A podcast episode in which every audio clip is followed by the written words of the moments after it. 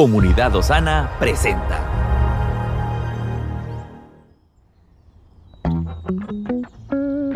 Cada día tiene su propio afán. Pero también hay nuevas misericordias que disfrutar. Hoy es un nuevo día. Muy buenos días amigos y amigas, gracias por conectarse en este momento.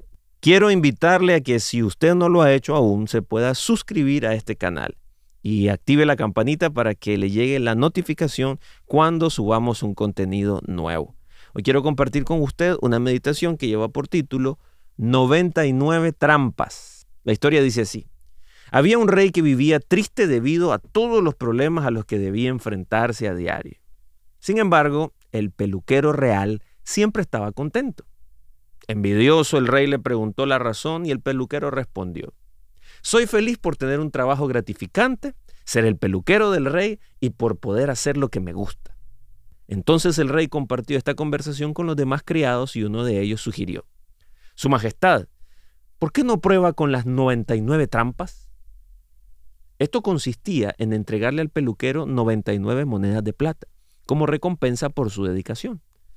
Esto consistía en entregarle al peluquero 99 monedas de plata como recompensa por su dedicación. El rey lo hizo de esa manera y el peluquero se alegró del inesperado regalo. No obstante, un día más tarde el hombre empezó a verse más serio y preocupado porque había caído en la codicia de querer tener 100 monedas en vez de 99.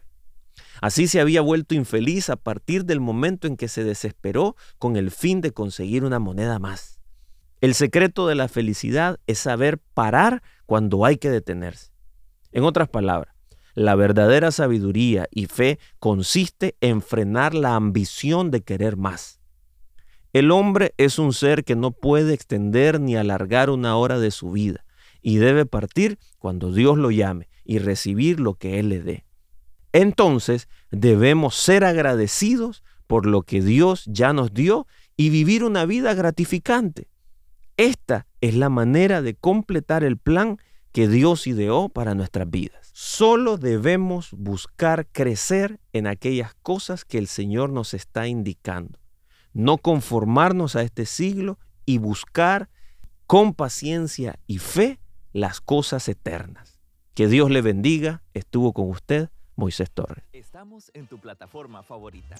Recuerda que puedes escucharnos en Spotify, Apple Podcast, Amazon Music y Google Podcast.